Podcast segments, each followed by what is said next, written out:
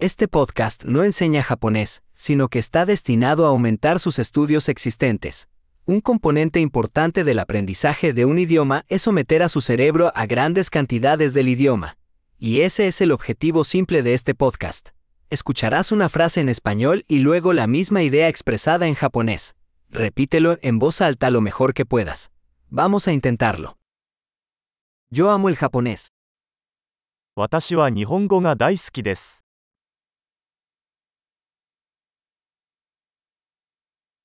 Excelente. Como ya sabrá, utilizamos tecnología moderna de síntesis de voz para generar el audio. Esto hace posible lanzar nuevos episodios rápidamente y explorar más temas, desde prácticos hasta filosóficos y de coqueteo. Si está aprendiendo otros idiomas además del japonés, busque nuestros otros podcasts. El nombre es como Japanese Learning Accelerator, pero con el nombre del otro idioma. Feliz aprendizaje de idiomas.